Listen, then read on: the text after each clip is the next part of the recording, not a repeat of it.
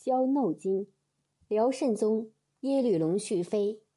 萧耨经，辽圣宗嫔妃，辽新宗之母，辽太祖皇后述律平的弟弟阿骨之的五世孙女。在辽圣宗耶律隆绪死后，萧耨经杀害了皇太后，继之重用娘家人，专权主政，败坏辽朝廷，终使辽帝国由盛世步入衰败之路。据传，萧耨经本来长得非常丑陋，面色黝黑，但由于出身后族，辽圣宗耶律隆绪还是把她娶进了后宫。不过，隆绪从未把她当妃子看待，而只是把她排到母亲萧太后帐中当宫女使唤。一天，他给萧太后打扫床榻时，偶然拾到一只金鸡。忽然，萧太后进帐，慌忙之下，她吞下了那只金鸡。没想到这金鸡却是太后的养颜之药。不多日，萧耨金的黑色面孔奇迹般的慢慢变得洁白有光泽，别有一番美丽。别看萧耨金平时里寡言少语，却是个极有心计的女人。她调动浑身解数，百般取悦萧太后与圣宗。萧太后也没有排斥这个手脚勤快、甜言蜜语的宫人。辽圣宗耶律隆绪也开始宠幸她了。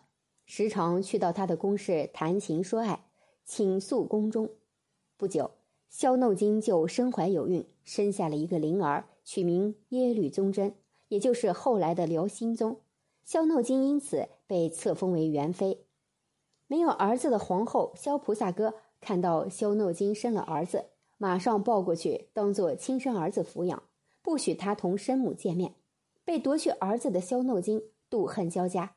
但碍于圣宗对皇后的万般宠爱，自己又处于妃妾的职位，只能将失子之恨藏于心底，伺机报复。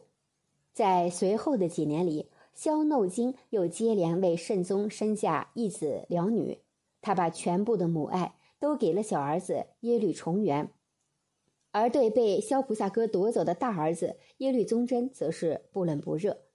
随着所生儿女们接连成长。日渐得宠的元妃萧耨经也就敢于对皇后萧菩萨哥当面辱骂：“你这个不能生养儿子的老废物，仗势得宠的日子快要到头了，等着难受遭罪吧。”继之又数次向辽圣宗诬告萧菩萨哥与宫中制作琵琶的工匠私通，终因辽圣宗耶律隆绪拒听谗言，未能得逞。在多次陷害皇后萧菩萨哥无果后，萧耨金便开始在暗中收罗亲信，培植势力，为日后专权奠定了基础。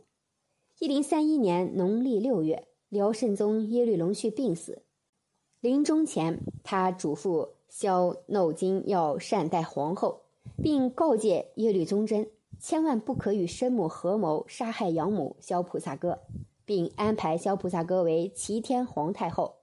而萧耨经则立为皇太妃，但辽圣宗刚刚咽气，萧耨经就将遗诏烧了个干净。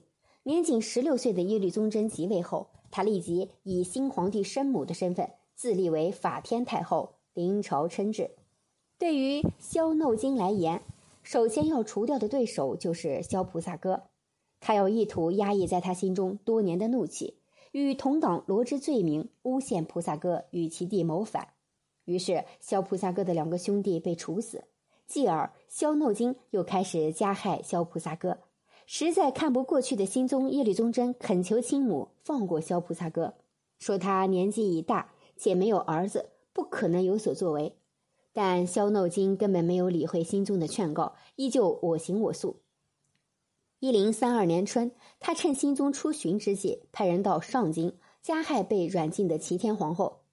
辽史记载，齐天皇后临死前对前来行刑的使者说：“我实在无辜，天下共知。”被迫自缢身亡，享年五十岁。萧耨经听到齐天皇后的死讯，下令将她按数人离草，草草的葬在祖州城外的白马寺。在萧菩萨哥一案中被牵连的还有囚禁的卫士一百多人，四十多名贵族大臣也被杀害。家产寂寞，辽圣宗丧期未满，萧耨经就令宗真为其上尊号。他不但把他弟弟们都封了王，竟然还让四十多个奴仆也都当上了高官。在不到一年的时间里，萧怒金几乎把萧太后与耶律隆绪的封建化改革措施全部废弃，统治集团内的矛盾变得再度紧张起来。由于在萧菩萨哥的事上，耶律宗真为其说了几句好话，萧怒金便认定当皇帝的儿子已经被萧菩萨哥教坏了。于是就和朝中掌权的兄弟们商议，想废除耶律宗真，另立少子耶律重元。此时耶律重元还是个孩子，根本不懂做皇帝意味着什么。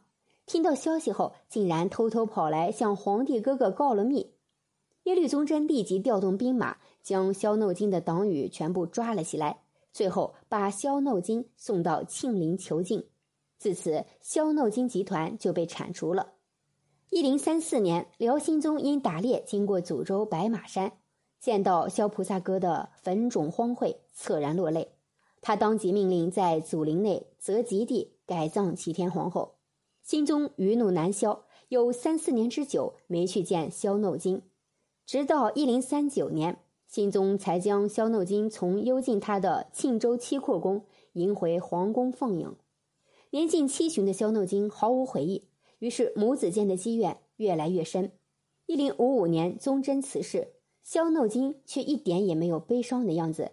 见儿媳皇后萧达里悲泣如礼，对他说：“你还年轻，何必哀动如此？”一零五七年农历十二月，萧怒金病逝。第二年五月，辽道宗耶律洪基加封他谥号清哀皇后，葬于庆陵。